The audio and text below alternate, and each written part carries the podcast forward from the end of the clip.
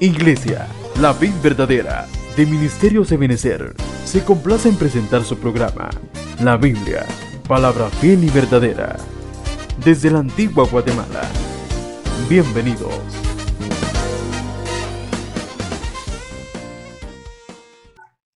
Gloria a Dios. El Señor le bendiga, amado hermano. Dele otra fuerte ofrenda de palmas al Señor. Dele gloria al Señor y la honra porque solo Él se la merece. Amén. Gloria a Dios. El Señor le bendiga. Eh, qué bueno verlo en la casa del Señor. Esta tarde, hermano, tengo el privilegio de poder compartir con ustedes eh, la palabra. Como ustedes saben, nuestro profeta está ya en su retiro de pastores. ¿Cuánto nos alegramos? Él nos contó el milagro que el Señor hizo para que él pudiera ir. Amén. Entonces, eh, nos alegramos también y pues él eh, está allá, ya en, Estados Unidos y esta tarde pues tengo yo el privilegio de poder compartir con usted. Así que le voy a pedir que me acompañe a orar para darle gracias a Dios y para que el Señor nos hable y nos bendiga a través de su palabra. Amén. Padre bendito que estás en los cielos y en todo lugar, Señor, te damos gracias esta tarde por este maravilloso día, Señor, en el cual podemos estar delante de tu presencia continuamente, Señor, casi todo el día. Eh, podemos, Señor, acercarnos confiadamente en este lugar para buscar tu presencia, para buscar tu voz, para buscar, Señor, que tu Espíritu Santo nos llene y nos bendiga, como siempre lo anhelamos, Padre. Y te suplicamos esta tarde que tú dispongas nuestra tierra, Señor, que tú hagas eh, de nosotros, Señor, una tierra fértil para recibir tu palabra, Señor, pero para dar fruto, fruto abundante, que sea deleite delante de ti, Señor. En el nombre de Jesús, oramos también por la vida de nuestro profeta y pastor, Señor. Te rogamos que tú lo bendigas, Padre, que tú lo edifiques, que tú, Señor, también lo equipes a través de la palabra en aquel retiro donde Él se encuentra. Lo bendecimos, Señor, y te damos las gracias por su vida en el nombre de Jesús. Te damos las gracias, papito lindo, y entregamos este tiempo delante de ti en el nombre de Cristo. Amén. Amén y amén. Gloria a Dios. Dios le bendiga. Eh, yo quisiera, hermano, de alguna manera abordar esta tarde eh, un tema que ya Rodrigo nos platicó en la mañana, ¿verdad? Pero eh, otro, quisiera abordar, yo le voy a hablar acerca de los siete trompeteros delante del arca, pero él en la mañana, hermano, nos hablaba acerca de em, Sebanías, que significa transformación. Yo quisiera eh, platicarle hoy siempre de lo mismo, ¿verdad? Relacionado al mismo, al mismo tema, pero quisiera hablarle de otro de los trompeteros y que podamos en el nombre de Jesús, eh, perdón, los hermanos de la alabanza y la danza pueden tomar su lugar. Uno se emociona aquí, hermano, y más cuando eh, uno se pone nervioso estando aquí arriba, se le olvida que los hermanos estaban ahí paraditos, aguantando sufriendo un poquito por el Evangelio. Bueno, eh, quisiera leerle primera Crónicas 15, 24, y ahí aparecen, hermano, dice Isebanías, Josafat, Natanael, Amasai, Zacarías, Benaía y Eliezer, los sacerdotes tocaban las trompetas delante, delante del arca de Dios. Ahí aparecen los siete nombres de estos siete trompeteros, hermano, que de alguna manera van preparando el camino para, para, la presencia, para el arca, porque usted sabe que el arca es la presencia de Dios. ¿verdad? Va el arca y delante del arca iban estos siete sacerdotes que también tocaban la trompeta. ¿verdad? Y el apóstol explicaba cuando hablaba acerca de esto que son siete trompeteros, pero también siete mensajes para la iglesia, hermano, eh, que van delante del arca, delante de la presencia de Dios.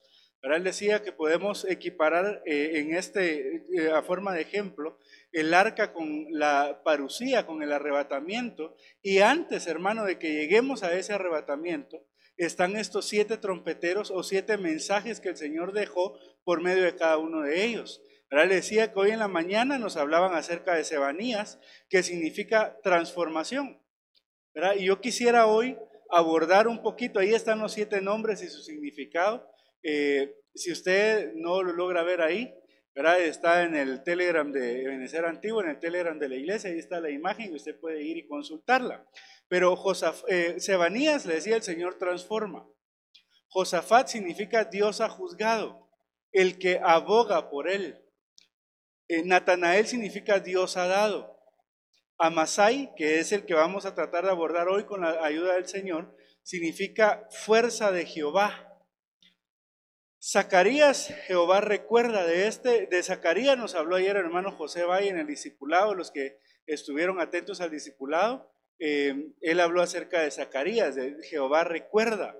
Benaía significa Jehová ha edificado y el Eser significa Jehová, mi Dios mi ayuda.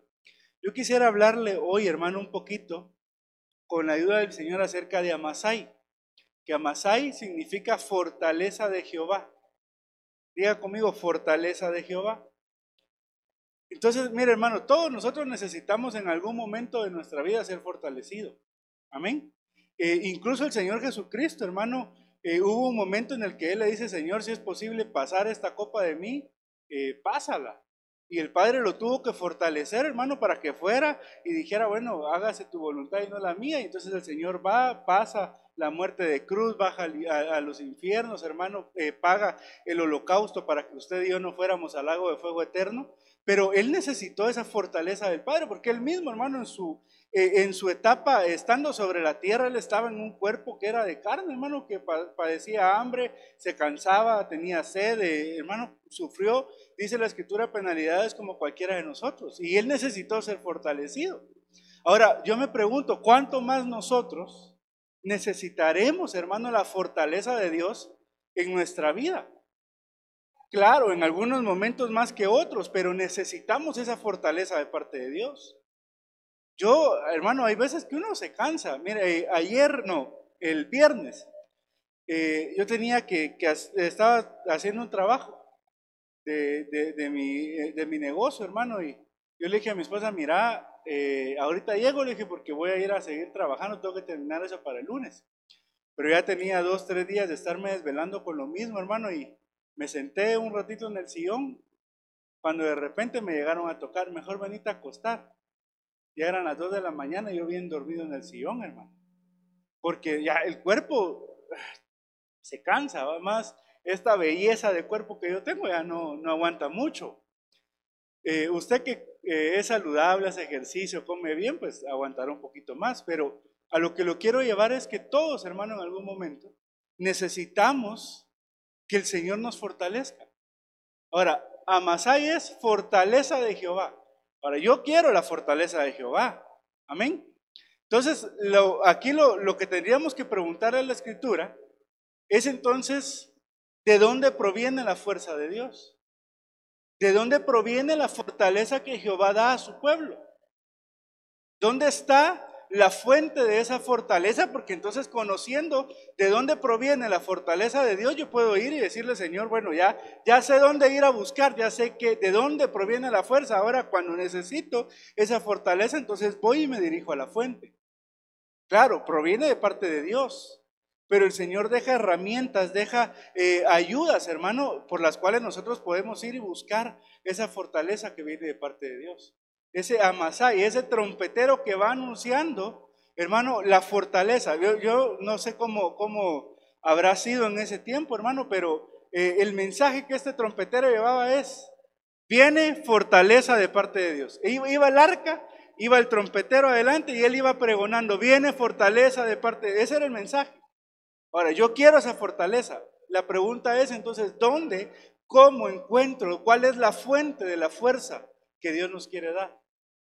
Ahora, cuando hablamos de fuerza, hermano, hay un personaje en la escritura que yo sé que usted lo conoce bien, porque es un personaje que regularmente asociamos con la fuerza de Dios. Y ese personaje es Sansón. Sansón, eh, hermano, usted sabe que Sansón con la quijada de un burro mató a mil hombres, hermano. Sansón, la fuerza que tenía Sansón era impresionante. Y, era, algo, hermano, que el Señor había puesto sobre él. Y usted sabe que los filisteos, hermano, le pagan a Dalila, la mandan para averiguar cuál era eh, el secreto de la fuerza de Sansón. Y él se ponía a jugar con ella. Y de último, Dalila le dice en el verso, en jueces 16, 15, le dice entonces ella, le dijo, ¿cómo puedes decir te quiero? Con la boca llena de mentiras. No, no, no le dijo así, ¿verdad? Eh, ¿Cómo puedes decir te quiero cuando tu corazón no está conmigo? Me has engañado estas tres veces. Mire, Sansón era bandido también. Y no me has declarado dónde reside tu fuerza. ¿De dónde viene tu fuerza? ¿De dónde viene la fortaleza? No me lo has dicho. Y mire qué impresionante porque dice que, mire, esta mujer hermano también era cosita seria. Porque tanta era la insistencia que dice que ella lo presionaba tanto a diario con sus palabras. Lo apremiaba tanto que su alma se angustió hasta la muerte.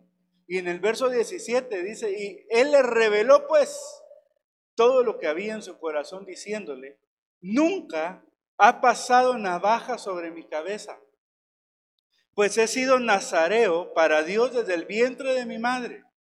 Usted sabe que los nazareos, hermano, eran hombres que habían sido consagrados para el Señor. Habían sido apartados desde, su momento de nacimiento, ellos eran separados para el Señor. Y la señal del nazareo era que no, no, se cortaban el cabello. O sea que el pelo de Sansón ha de haber sido así un pelo bien largo, hermano. A saber si se echaba aguacate en el pelo para que le quedara bonito, pero tenía una cabellera abundante porque nunca había pasado eh, navaja sobre su cabeza. Y entonces le dice, pues he sido nazareo desde el vientre de mi madre. Si me cortan el cabello, mi fuerza me dejará. Y me debilitaré y seré como cualquier otro hombre. Ahora, mire, ¿por qué es importante e interesante esto? Porque entonces él ahí, hermano, le está declarando cuál era la fuente de esa fortaleza, cuál era la fuente de esa fuerza. Y entonces él le dice, si me cortan el pelo, si me cortan el cabello, entonces voy a ser como cualquier otro hombre, porque mi fuerza desaparece. Ahora, entonces, ¿dónde estaba, hermano, la fuerza de aquel hombre? No, podía estar en el pelo físico, hermano, porque no, yo tengo mi pelito corto y me voy a cortar el pelo cada mes o cada mes y medio. O sea que cada vez que me cortaran el pelo yo me quedara en cama porque se va la fuerza. Entonces no puede ser algo, algo físico. Está haciendo referencia a una figura en lo espiritual. Ahora, yo sé que usted esto lo sabe porque no es la primera vez que lo hemos platicado, pero ¿qué, qué, qué representa entonces el, cabello en, este versículo? Los pensamientos. Entonces, mire, hermano, esto es, hermano, mire, e, es bien importante porque entonces la fuerza de Sansón provenía de lo que Sansón pensaba. Conforme era el pensamiento de Sansón, así era la fuerza que Sansón tenía entonces. Y cuando hablamos de los pensamientos, hermano, es bien delicado porque mire, hay obras o hay actos que nosotros hacemos que son bien notorios. Pero alguien eh, actúa mal y se nota rápido y se identifica rápido. ¿Sí o no? Pero mire, ¿cómo identificamos el pensamiento? Porque ahí en la entrada, cuando usted pasa por el termómetro, no le están leyendo el pensamiento, hermano. Porque mire, lo que, lo que usted y yo pensamos lo conoce el Señor y lo conocemos nosotros. Nada más. Entonces la pregunta es, ¿en qué pensamos todo el día? Porque si nos cortan el cabello, el pensamiento, de, acuerdo a lo que pensamos, así es la fuerza que, que tenemos. Entonces la pregunta, hermano, es, ¿en qué pensamos? Y le acabo de decir, nadie más que usted y el Señor sabe lo que usted piensa. Solo usted y Dios. Claro, cuando alguien pasa del pensamiento a la acción, pues ya esa acción es notoria. Porque digamos, usted mira a, un cristiano de allá de Marte, lo mira en la calle y mira que le sale un mito de los dedos y después le sale un mito de la boca y le mira el cigarro, dice, hasta hermano, qué, qué pecador. Pero ¿y aquel que tiene un mal pensamiento? Porque la Biblia, el Señor decía, eh, oísteis o, les fue dicho que aquel que tomara a la mujer de su prójimo cometía adulterio, pero yo digo que el que desee en su mente a la mujer de su prójimo ya cometió adulterio. O sea que hay cosas, hermano, que tal vez solo se piensan, pero que igualmente delante de Dios son, hermano, equivalente a que, a que esa persona hubiera hecho lo que estaba pensando. Solo deseó, pero el desear en el pensamiento, en la mente, era igual delante de Dios adulterio que aquel hombre que lo había tomado. Entonces es importante, hermano, que nosotros ministremos el pensamiento, porque cuando ministramos correctamente el pensamiento, entonces viene amasía o amasai. Y entonces viene fortaleza de parte de Dios. Pero si el pensamiento que hay en nosotros es un pensamiento conforme a la carne, entonces la fortaleza, hermano, como le pasó a Sansón, se va a ir. Y entonces anda aquel cristiano todo aguitado, todo decaído, triste, deprimido, está en depresión, no se logra levantar, hermano, está, está eh, eh, flaqueando espiritualmente porque no ha ministrado el pensamiento, porque cuando se ministra el pensamiento, entonces viene Amasai y viene fortaleza, porque la fuente, hermano, de la fuerza que tenía Sansón provenía de lo que pensaba. Y entonces nosotros tenemos, porque el Señor dice en Proverbios 23, 7, eh, dice, porque aquel, pero porque cuál es su pensamiento en su corazón, tal es él. O sea que nosotros somos lo que comemos, sí hermano, y acabo de comer cochinito. Pero según este verso, hermano, dice que nosotros somos también lo que pensamos. Y vuelvo a lo mismo, porque mire hermano, es que mire, ¿ves? La pregunta sería, ¿en qué pensamos nosotros cuando nos despertamos y en qué pensamos cuando nos vamos a dormir? Porque mire, mire hermano, ahorita, aquí mismo, entre todos los que estamos acá en este recinto, ¿qué está pensando cada uno de nosotros? otra vez le tocó a ese hermano que me cae mal. Se ríe. Espero que no, porque no, espero que no haya hablado proféticamente. Que, tal vez otro está, dejé, dejé encendida el agua, se me va a quemar. ¿Será que apagué la plancha? ¿Será que desconecté la tele? ¿Cómo habrá quedado el Real? ¿Será que ahora sí metió gol Messi porque no lo comprenden en el PSG? Si hubiera quedado en el Barça. ¿Qué está pensando? Porque es que mire hermano, vuelvo a lo mismo, aquí no tenemos nosotros una forma de, determinar, ah, este, este hermano piensa calidad, este hermano piensa, no, eso lo determina usted. Pero entonces depende de lo que pensamos, lo que estamos, tal es el pensamiento del hombre, así es él. Entonces es importante ministrar el pensamiento. Jeremías 17:10 dice, yo el Señor escudriño el corazón, pruebo los pensamientos entonces, ¿quién es el que prueba los pensamientos? Solo Dios. Él es el que puede probar lo que cada uno de nosotros piensa. ¿Con qué usted se levanta en la mañana y con qué se acuesta en la tarde? ¿En qué piensa todo el día? ¿Será que eh, la mayor parte de nuestro tiempo pensamos en Dios? ¿Meditamos en la palabra? ¿Meditamos en el Señor? O pasamos, porque mire, es que mire, pues, también pueden haber pensamientos eh, vanos, ¿no? Que no llevan a ninguna parte, no, no piensa nada malo, pero tampoco medita en la palabra, sino que pasa pensando en las eh, patas del gallo, ¿no? Tenemos que, es necesario ministrar el pensamiento, porque Dios prueba también el pensamiento. Dios va a probar lo que pensamos. Entonces, mire, yo le decía al principio, ¿verdad? Hay, hay cosas que tal vez no se llegan a, hacer una acción o un hecho, pero que se quedan en un pensamiento. Y que cuando el pensamiento es malo, hermano, igualmente es un pecado delante de Dios. Claro, es más fácil ministrar algo que no se ha hecho y solo se quedó en un pensamiento, a que no se ministre correctamente el pensamiento y llegue la persona a administración y diga, mire hermano, es que fíjese que ah, la verdad es que ya la fregué, hermano. Ya embaracé a la hermanita tal. Pero mire, pero esa acción la tuvo que haber estado meditando tal vez en su cabeza, lo pensó, eh, ya, ya, lo, ya lo había razonado, sabía lo que estaba haciendo, que era malo, que te podía tener una consecuencia, pero como no se administró el pensamiento, terminó conllevando una acción. Y lo que eso provoca es que sea menguada la fuerza.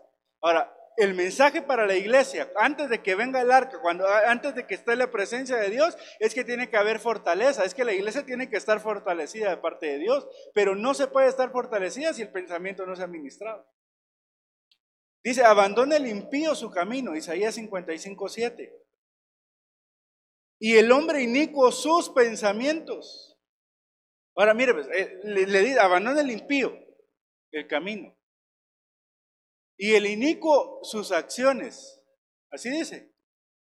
Claro, seguramente el inicuo tiene acciones que demuestran que, es inicuo, que no tiene ley. Pero le están hablando a este hombre, dice que abandone sus pensamientos.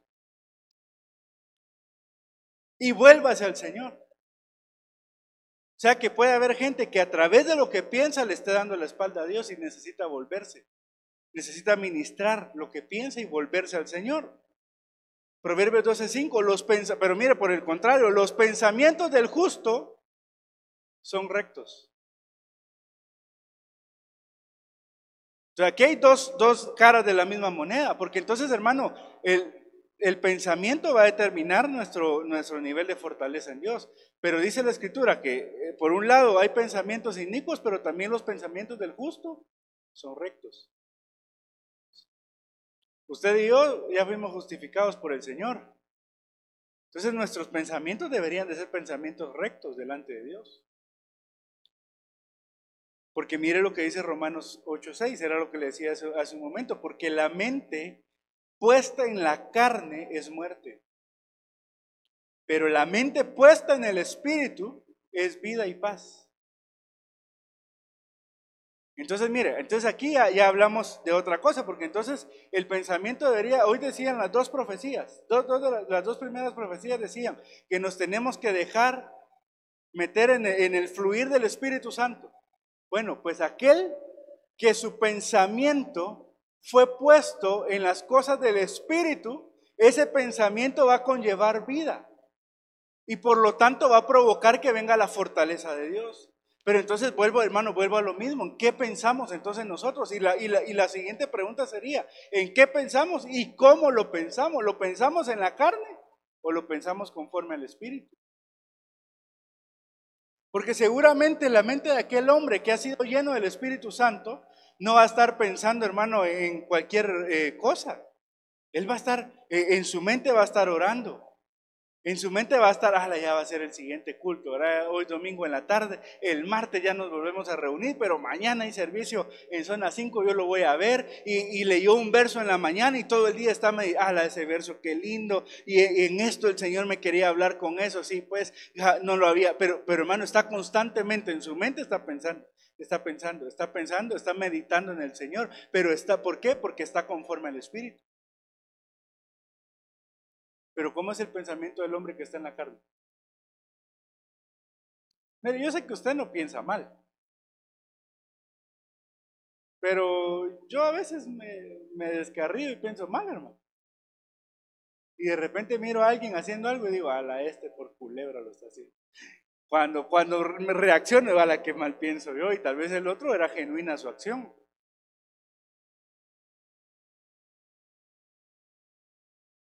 Pero lo que pasa es que a veces, hermano, eh, pesa más la carne porque no nos hemos metido al fluir del Espíritu. Ese hermano va a decirle papito al pastor de plano, culebreándolo está. ¿Por qué no piensa, hermano, que, él está restaurando su relación paterna? Ah, pero, pero como a veces, hermano, no nos metemos al fluir del Espíritu. ¿verdad? Hace poquito, hermano, me pasó a mí en el trabajo, ya, que yo siempre me ministro cuando estoy aquí. Pero un compañero estaba haciendo algo. Y el, compañero, hermano, nunca, eh, nunca lo hace. ¿no? no, no es cumplido, hay que rogarlo para que entregue las cosas. Y de repente, hermano, en, marzo, abril, se empezó a poner las pilas, hermano. Y empezó, y, cuando vimos fue el primero en entregar X trabajo que había que hacer. Cuando él fue el primero en entregar lo otro, fue el primero. Y hermano, yo dije, dentro de mí, dije, este poquito le va a durar ese entusiasmo. Yo que soy carnal, hermano. Dije, ya me quiere quitar el lugar, dije yo, porque casi siempre el que entrega primero soy yo, y cuando lo vi a él, yo dije, este, uno que es carnal, hermano, este para que lo feliciten, está haciendo, y ya después sigue en las mismas. Y que si el compañero hasta la fecha, hermano, se ha puesto las pilas. Pero nosotros a veces, la forma de pensar, como no está ministrada, no, no pensamos, hermano, conforme al fluir del Espíritu, sino que pensamos conforme a la carne. Ahora, la cuestión aquí, vuelvo y repito, es que hay que ministrar entonces el pensamiento, porque si el pensamiento está puesto en la carne, dice la escritura que es muerte, pero si el pensamiento está puesto, la mente está puesta en el espíritu, entonces ese pensamiento va a provocar vida. Y aquí eso nosotros nos tenemos que preguntar entonces cómo estamos ministrando los pensamientos, porque entonces tendríamos que, que preguntarle a Dios, bueno, ya, ya vimos, ¿dónde está la fuente de la fuerza? Bueno, una de las fuentes, porque no es la única, ¿verdad? En, en el cabello, en, en el pensamiento. Ok, ya identifiqué, tal vez he tenido malos pensamientos. Ahora la pregunta sería decirle, Señor, entonces, ¿cómo ministro ese pensamiento? Porque la Biblia dice en Romanos 12.2, y renovado, transformado mediante la renovación de la mente, para conocer cuál es la voluntad de Dios, lo que es bueno, agradable y perfecto. Entonces tiene que haber una renovación en nuestra mente, una renovación del pensamiento. Ahí esa palabra que, que se usa en el original cuando hablan de renovación es metanoia, que es arrepentimiento. Entonces, lo primero que tendría que haber, hermano, para que nosotros podamos ministrar el pensamiento es que tiene que haber un arrepentimiento de lo que estamos pensando mal. Y nos tenemos que arrepentir para que entonces el arrepentimiento provoque esa renovación en nuestra mente y el pensamiento sea ministrado, sea cambiado y, y entonces venga la fortaleza de parte de Dios. Tenemos que renovar la mente. Ahora, pero mira, hermano, es que mira, aquí, ¿por qué es importante? Porque entonces no se renueva la mente si no hay arrepentimiento, si no hay metanoia, un cambio en nuestra manera de pensar. Pero eso es arrepentirse, no, sentir remordimiento, porque es, es distinto. El que siente remordimiento en su corazón hizo algo malo, sintió aquel remordimiento y, y, viene y llora y le dice, Señor, ya no lo vuelvo a hacer, pero al menos lo está haciendo otra vez. Pero el que se arrepintió, hermano, genuinamente, ese cambió su forma de vivir, cambió su forma de pensar y hace lo posible y lo imposible, hermano, que está en sus manos para no volverle a fallar a Dios. Y entonces es renovada la mente, renovado el pensamiento y renovado el pensamiento viene Amasai, viene fortaleza. Pero 1 Corintios 2, 11 y 12 dice, porque entre los hombres, ¿quién conoce los pensamientos de un hombre sino el Espíritu? Del hombre que está en él. Asimismo, nadie conoce los pensamientos de Dios sino el Espíritu de Dios. Y nosotros hemos recibido no el Espíritu del mundo, sino el Espíritu que viene de Dios para que conozcamos lo que Dios nos ha dado gratuitamente. Verso 13, de lo cual también hablamos no con palabras enseñadas con sabiduría humana, sino enseñadas por el Espíritu Ahora mire, porque entonces dijimos, bueno, un mal pensamiento va a conllevar a que se haga una mala acción, pero este verso dice, no, palabras, eh, dice, palabras enseñadas por el Espíritu, combinando pensamientos espirituales con palabras espirituales. Entonces, cuando cambia el pensamiento, cambia lo que hablamos y cambia lo que actuamos, porque se ministró conforme al fluir del Espíritu Santo. No sé si todavía me dice amén. Pero entonces, hermano, mire, entonces cuando se ministra el pensamiento conforme al Espíritu, va a cambiar la acción. Si bien un mal pensamiento conllevó al hombre a hacer una mala acción, un pensamiento ministrado en el Espíritu, guiado por el Espíritu, va a conllevar a aquel hombre a hacer una buena acción. Porque si se ministra el pensamiento, se va a ministrar también lo que terminamos haciendo como un acto. Porque yo le dije hace un momento, no es lo mismo ministrar a alguien que llega y dice, hermano, fíjese cómo he estado sintiendo en mi corazón, en mi mente hay pensamientos que me quieren hacer pecar en tal cosa. Y uno ora y, le dice, Señor, bueno, entreguemos este pensamiento, consagremos los pensamientos a Dios y, aquel hermano lo, lo eh, ata ahí y ya no, ya no pasó nada. Al hermano que cuando vino el pensamiento no llegó y se ministró. Y entonces no cambia la acción. Entonces, combinamos pensamientos espirituales con palabras espirituales. Combinamos pensamientos espirituales con hechos espirituales. Porque dice, porque al hombre natural no acepta las cosas del espíritu, porque para él son necedad y no las puede entender, porque se disciernen espiritualmente.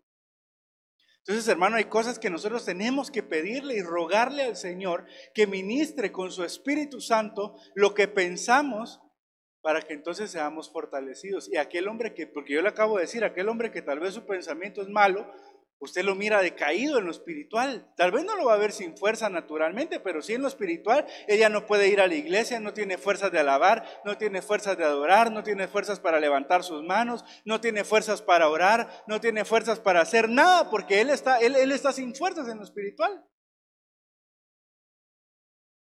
Pero entonces cuando se cambia el pensamiento, cuando dejamos que el Señor ministre por medio de su Espíritu, no con sabiduría humana, sino por medio del Espíritu, Él ministra el pensamiento, entonces, hermano, aquel hombre empieza a cobrar fuerza. Y de repente ya, ya, ya no, ya no eh, tiene pereza espiritual para orar, sino que empieza a orar. Y cuando siente, ora más, y cuando siente, ora más empieza a leer la palabra y cuando siente, eh, empezó leyendo cinco minutos y de repente dice, puchica, ya me leí tres libros. Empieza, hermano, a venir a la iglesia y se empieza a restaurar y empieza a tener esa fuerza para buscar al Señor porque fue cambiado el pensamiento. Y entonces empieza el Señor a darle la fuerza que necesita para hacer lo que por sí solo no puede hacer. Porque, porque mire, hermano, yo no sé, perdóneme, hermano, pero yo no sé si a usted alguna vez le ha costado venir a la iglesia, hermano. Yo sé que ahorita nadie dice amén porque usted está aquí un domingo en la tarde que podría estar viendo Netflix. Que ya casi no hay nada bueno en Netflix, hermano, pero tomarnos una su taza de café con champurrá, yo lo miro aquí. Algunos de los tres servicios. Desde las 8 de la mañana están aquí y se van hasta el último servicio y todavía cierran porque están sirviendo.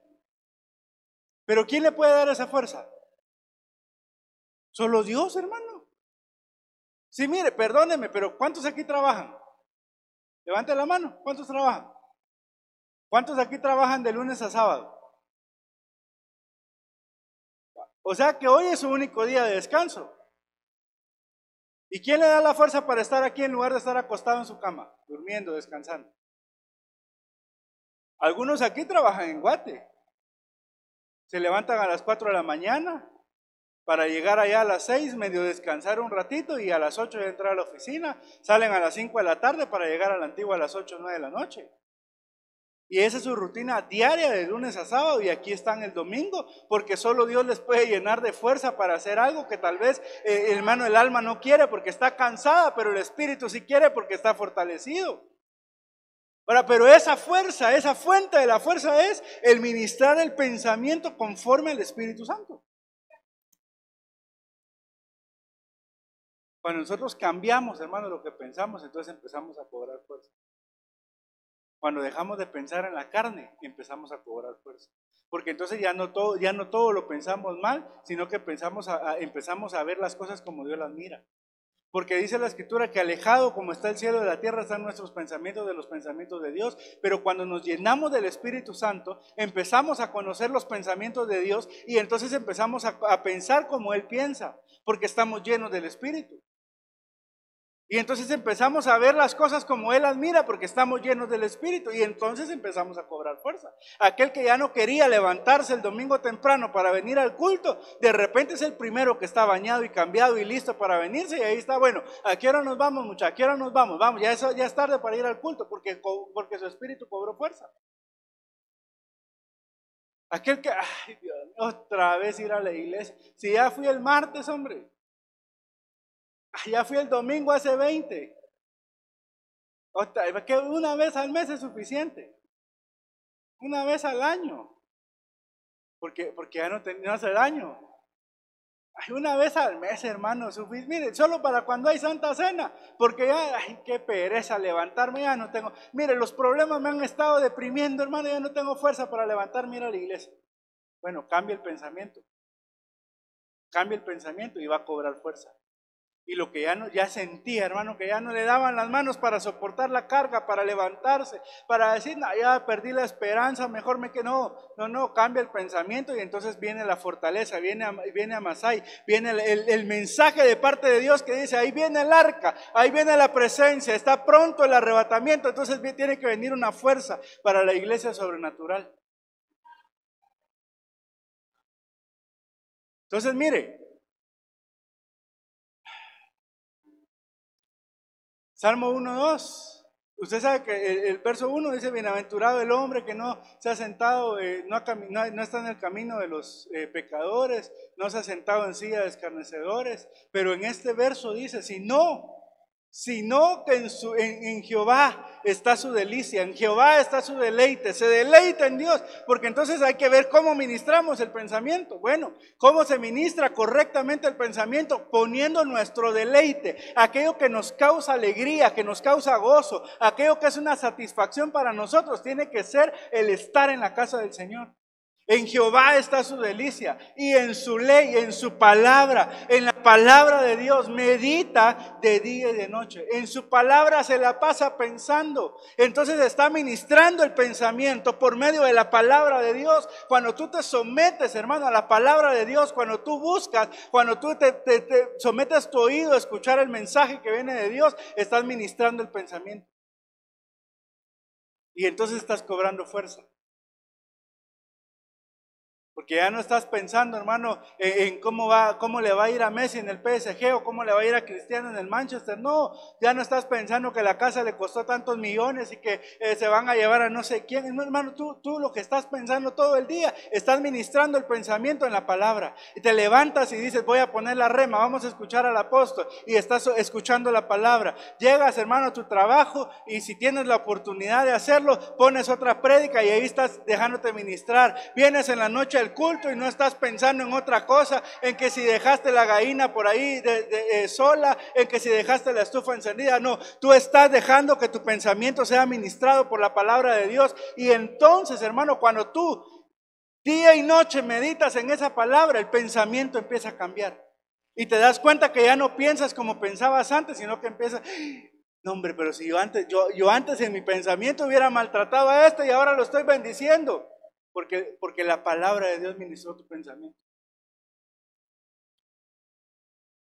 Voy a ir más rápido, hermano, porque ya se me está acabando el tiempo. Tú guardarás, mire la bendición, hermano, para aquel que, que, que, que, su pensamiento fue ministrado en Dios. Tú guardarás en completa paz a aquel cuyo pensamiento en ti persevera, porque en ti ha confiado. Entonces, aquel que ha dejado que su pensamiento sea administrado por Dios, el resultado va a ser que va a estar en paz.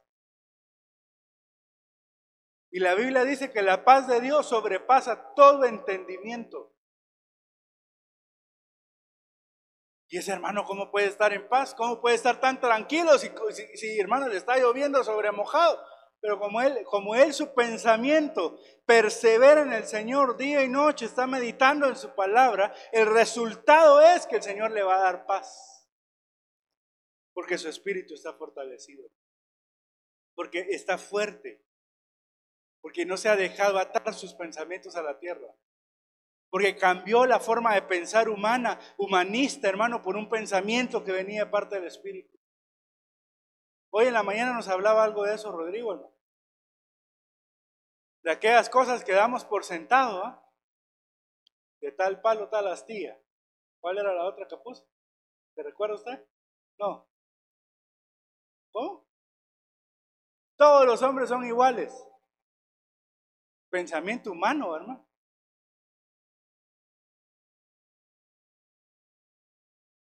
Pero entonces, hermano, cuando, el pensamiento es transformado y dejamos de pensar como piensa la humanidad y empezamos a pensar en el Espíritu, entonces viene paz, viene paz, viene paz, viene paz para el pueblo y el pueblo está tranquilo porque no se turbó en sus pensamientos. La paz de Dios que sobrepasa todo entendimiento va a venir sobre ti esta tarde.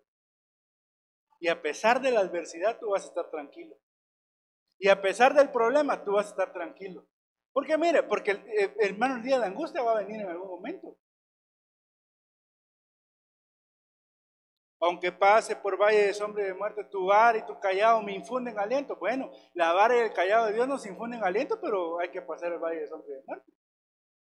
Pero aunque estés ahí, tú vas a estar en paz. Porque el pensamiento, cuando tu pensamiento persevera en Dios, cuando tu pensamiento todo el día, tu deleite está en el Señor y piensas en el Señor todo el día, ese, ese pensamiento va a provocar paz. ¿Cómo más debemos ministrar el pensamiento? Y él le dijo, amarás al Señor, tu Dios, con todo tu corazón, con toda tu alma, pero también con toda tu mente. Con todo, todo el tiempo vas a estar pensando en el Señor. Mire, como cuando usted se enamoró de la que hoy es su esposa o su esposo. Yo no sé si a usted le pasó, pero a mí sí me pasó, hermano. Eso de que ya hasta encontré la, razón científica de por qué se sienten eh, mariposas en el estómago. Pero cuando usted estaba enamorado, pues todavía está enamorado, ¿verdad? Ay, le voy a dar otra oportunidad, hermano. Todavía está enamorado de su esposa. Vamos a verlas, hermano. ¿Todavía está usted enamorado, enamorada de su esposo, hermano? Me asusté. Eh. Aunque sea que lo oiga el que tiene la pared, vos grita, hombre. Pero mire, hermano, cuando uno está enamorado, todo el día pasa pensando en esa persona. ¿Y qué estará haciendo? Y le manda un WhatsApp. Hola, mi amor, buenos días. Y la otra así, ¿verdad? bien dormida. ¿Y por qué no me contesta? Estará enojada. De plano se enojó. Y hermano, y pasa usted todo el día en eso. A las 11 le va contestando. No, no, no son bromas. A los cinco minutos le contesta, hola mi amor, buenos días, ¿cómo amaneciste? Y al otro, porque está enamorado. Bueno, que tú te enamores tanto de Dios que tú ames tanto a Dios con toda tu alma, con todo tu corazón, pero también con toda tu mente. Y todo el tiempo tenga la necesidad de estar pensando en Dios porque le amas. Todo el tiempo tenga la necesidad de decir, Señor, yo quiero conocerte, yo quiero tener, quiero tener comunión contigo, que mis pensamientos estén cercanos a los tuyos. Yo necesito estar en comunión contigo, Señor, pero que esa necesidad sea porque le amas. Y entonces de esa forma vas a administrar tu pensamiento. Porque este es el pacto que yo haré con la casa de Israel después de aquellos días, dice el Señor. Pondré mis leyes, otra vez la palabra, pondré mis leyes en la mente de ellos y las escribiré sobre sus corazones y yo seré su Dios y ellos serán mi pueblo. Otra vez, hermano, mira la importancia que nosotros nos dejemos administrar por la palabra de Dios. Yo sé que tú amas la palabra, porque si no, no estuvieras aquí. Pero es importante, hermano, que nosotros empecemos a pedirle al Señor que esa palabra ministre en nuestra vida de tal manera, hermano, que, que nos deleitemos, que su palabra esté siempre puesta en nuestra mente. Y eso va a provocar que venga el mensaje de este trompetista que es fortaleza de Dios, fortaleza de Dios para tu vida. Yo voy a avanzar. Entonces, lo primero es los pensamientos. Pero mire lo que dice este verso, Proverbios 24 días, ya solo tengo 15 minutitos y ya va a terminar la tortura. Si flaqueas en el día de la adversidad, tu fuerza quedará reducida. Mire lo que dice esta otra versión. Quien se rinde ante un problema no demuestra fuerza ni carácter.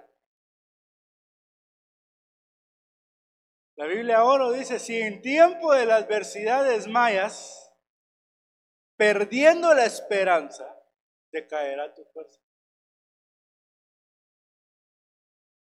Entonces, mire pues, bueno, la primera fuente es entonces los pensamientos, ministrar el pensamiento.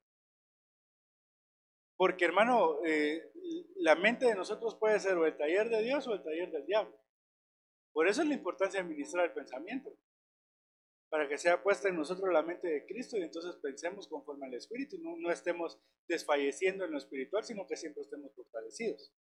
Ahora, pero lo segundo es que dice, hermano, mire, aquel que desmaya, aquel que flaquea ante la adversidad, ante un problema, la fuerza disminuye.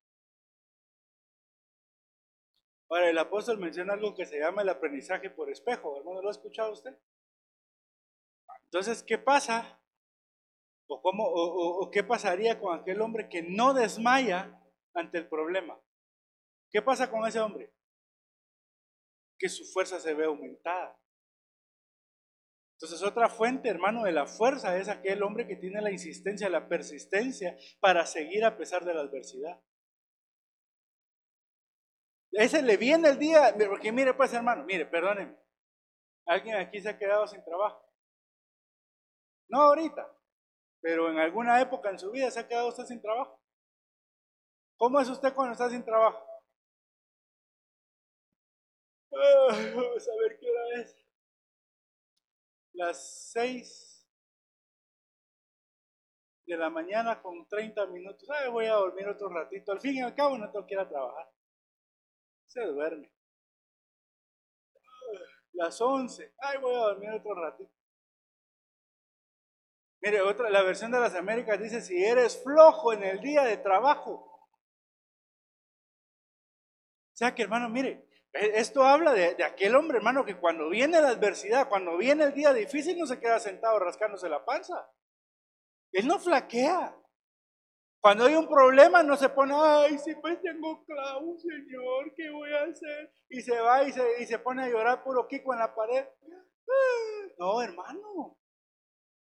Esto habla de un cristiano que cuando está en problema lo que hace es ponerse a chambear. Si es algo espiritual, se pone a orar, dobla rodillas, empieza a buscar a Dios, empieza a derramar su alma, le dice, Señor, algo tú vas a hacer y ora y clama y vuelve a clamar y vuelve a clamar porque Él no se está quedando sentado en el día de la angustia.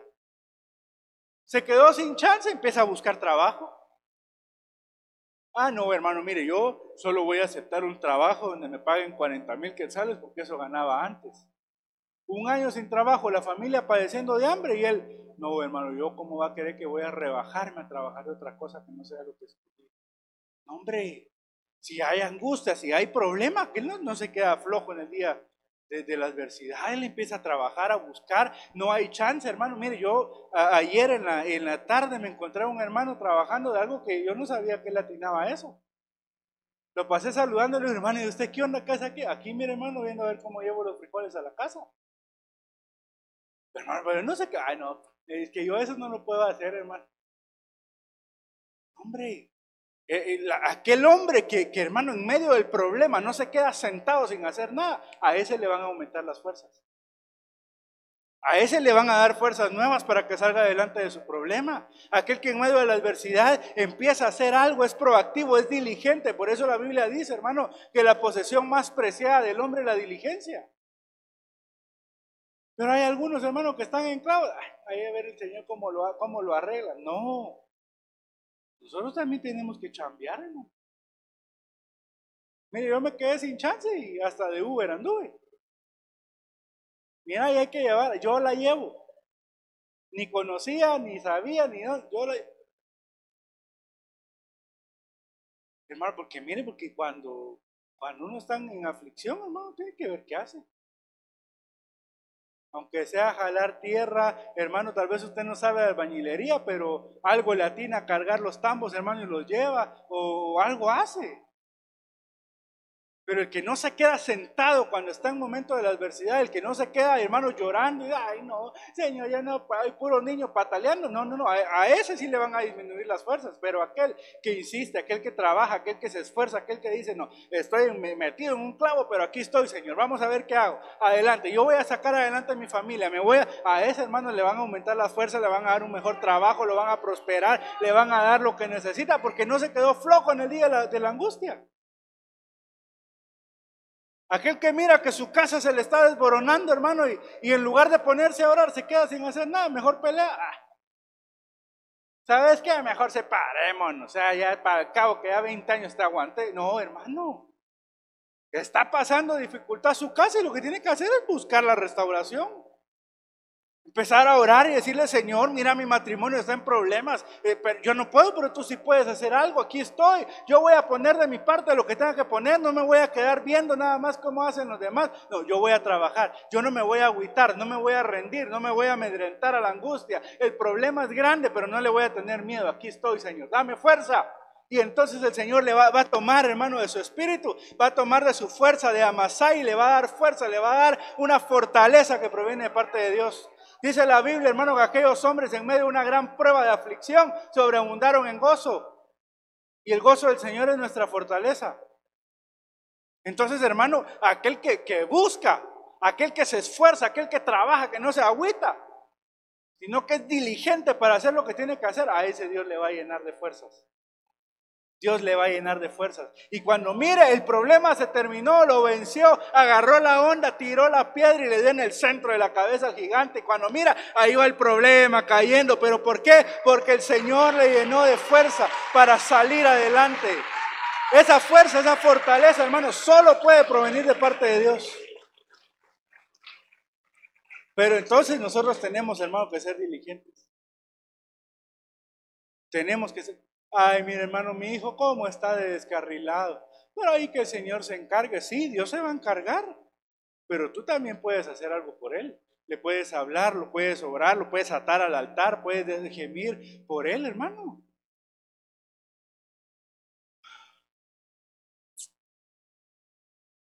Ustedes tienen que animar, hermano. Tienen que ser diligentes. Y esa diligencia, ese esfuerzo, ese no darse por vencido le va a repercutir en el que el Señor le va a llenar de fuerza. Job 36, 5. He aquí Dios es poderoso, pero no desprecia a nadie. Es poderoso en la fuerza del entendimiento. Entonces ya dijimos, bueno, el pensamiento, la perseverancia, pero también lo que es una fuente, hermano, de fuerza, de fortaleza de parte de Dios es el entendimiento. Nosotros tenemos que pedirle al Señor que nos dé la capacidad de entender, porque el que entiende puede dar fruto. Y entonces cuando tú entiendes, hermano, lo que, lo que Dios está haciendo en tu vida, tú, tú ya no te desanimas. Mira, ahí estaba Pablo y Silas en la cárcel. Los habían, hermano, azotado. Dice que los agarraron, le dieron muchos latigazos, muchos azotes. Los meten a la cárcel, al calabozo más escondido, más profundo, el que estaba más frío, más húmedo, al que había, yo no sé si habían ratas, hermano, pero era el peor, en la cárcel era el peor lugar que podía haber. Y ellos se ponen a cantar. Saber ni qué alabanza, hermano, cantaron que aquella cárcel tiembla, hermano, se abren las puertas de la cárcel y ningún preso se va. El carcelero saca la espada y dice, me voy a matar porque hoy si ya todos estos se, escaparon. Y cuando voltea a ver, dice, hombre, tranquilo, no te mates, aquí estamos todos. Y entonces, entonces dice aquel hombre, le dice a Pablo y a Silas, ¿y qué puedo hacer entonces para tener esto, para tener esta salvación? ¿Cómo le hago? Y ellos le dicen, solo cree. Cree y serás salvo tú y tu casa. Pero, pero mire, pero ¿cómo, cómo, ¿cómo aquellos hombres podían estar tan tranquilos, hermano, cantando en medio de la cárcel? Porque seguramente ya habían entendido cuál era el propósito de Dios. Y entonces ese, el entender lo que Dios quería con ellos les había llenado de fuerza para pasar el momento que estaban pasando. Cuando usted y yo entendemos el propósito de Dios en nuestra vida, cuando entendemos el porqué de la prueba, cuando entendemos el por qué estamos pasando eso, cuando entendemos por qué, Señor, por qué, bueno, cuando el Señor te da ese entendimiento, tú cobras fuerzas. Porque entonces dice, ah, no, ya sé que, ya sé que me está costando, pero, pero ya sé por qué el Señor me metió a esto. Ya sé que voy en el desierto, pero ya sé por qué es. Es para limpiarme, para poder llegar a la tierra prometida. Y entonces lo entiendes y dices, no, ahí, va, ahí está la meta, la meta es el Señor. Como la meta es el Señor, ya lo entendí, ya lo entendí, aquí me voy a aguantar, voy a pasar, lo voy a pasar con alegría, lo voy a pasar con gozo, lo voy a pasar con fuerza porque ya entendí. Y el entendimiento provoca esa, esa fortaleza de parte de Dios. Nehemías 8:10 Luego les dijo, si me ayuda el hermano del teclado, luego les dijo, id, comed grosuras y bebed dulce, vino dulce, y enviad porciones a los que no tienen nada preparado, porque día santo es a nuestro Señor. No os entristezcáis, porque el gozo de Jehová es vuestra fortaleza. El pensamiento, la perseverancia, el entendimiento, pero también el gozo. El gozo, el gozo, el gozo, el gozo del Señor es nuestra fortaleza. Hay un mensajero que el mensaje que trae delante del arca es, viene fortaleza de Jehová. Bueno, pues esa fortaleza de Jehová es, no, no estés triste, no estés triste. Porque el gozo del Señor te va a llenar para darte fortaleza. Dice la escritura, hermano, yo, yo lo platiqué hace algunos, algunas semanas, pero dice la palabra que aquellos hombres que iban saliendo de ser azotados, decían que estaba, sobreabundaban en gozo por haber sido tomados por digno de padecer las penalidades por Cristo. Imagínense eso, ¿no? ¿A cuántos de aquí los han azotado por el Señor? ¿Alguno que levanta la mano? ¿Verdad que a, ninguno nos ha tocado vivir esa, esa experiencia, gracias a Dios? Claro, ellos, a pesar de lo que vivieron, el Señor les sobreabundó en gozo. Pero tal vez aquí ninguno ha sido azotado y esperamos en Dios que nunca nos toque. Pero aunque no hayas pasado eso, Dios dice que el Señor te quiere llenar de gozo. Porque el Señor te quiere dar fortaleza. Porque el Señor no quiere que estés triste, sino que estés alegre, estés gozoso, esperando su venida. Viendo que ahí viene el arca del pacto, ahí vienen los siete mensajes de parte de Dios. El Señor te quiere transformar, eso es Evanías. El Señor te quiere edificar. Eso es Benaía. El Señor te quiere abogar por ti, eso es Josafat. El Señor te quiere dar, ese es, ese es hermano eh, Natanael. Dios te quiere ayudar. Ese es Eliezer. Dios te quiere recordar. Ayer nos decían que el Señor recuerda a, aquellos que le adoran. Bueno, Dios te quiere recordar. Ese es Zacarías. Pero Dios te quiere llenar de gozo. Y ese es Samaía. Dios te quiere llenar de ese gozo que es su fortaleza. Ponte de pie un momento. Ya tenemos tres minutos para orar. Pero le vamos a pedir al Señor que el Señor ministre el pensamiento y que ya no sea un pensamiento conforme a la carne, sino un pensamiento conforme al Espíritu. Que nuestra mente ya no esté puesta más en la forma de pensar humana, no, tú ya no pienses como piensan los hombres de la tierra. Piensa como el Espíritu te guíe y ponga esos pensamientos adecuados en tu mente. Sé diligente, sé perseverante, que, la, que el problema, que el día de la angustia, que la prueba no te desanime, que no te rindas delante de la prueba. Y eso también va a traer fortaleza. Esa diligencia, esa perseverancia, eso que tú haces y le dices, Señor, no, no me voy a dejar vencer por este problema. Yo voy a batallar, yo voy a hacer mi parte, voy a hacer lo que me toca porque tú me vas a dar la fuerza que me hace falta para vencer a mi enemigo.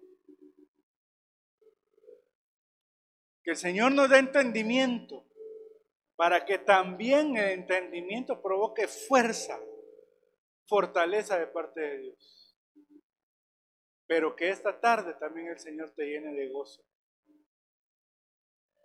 Del gozo de Dios, que es nuestra fortaleza.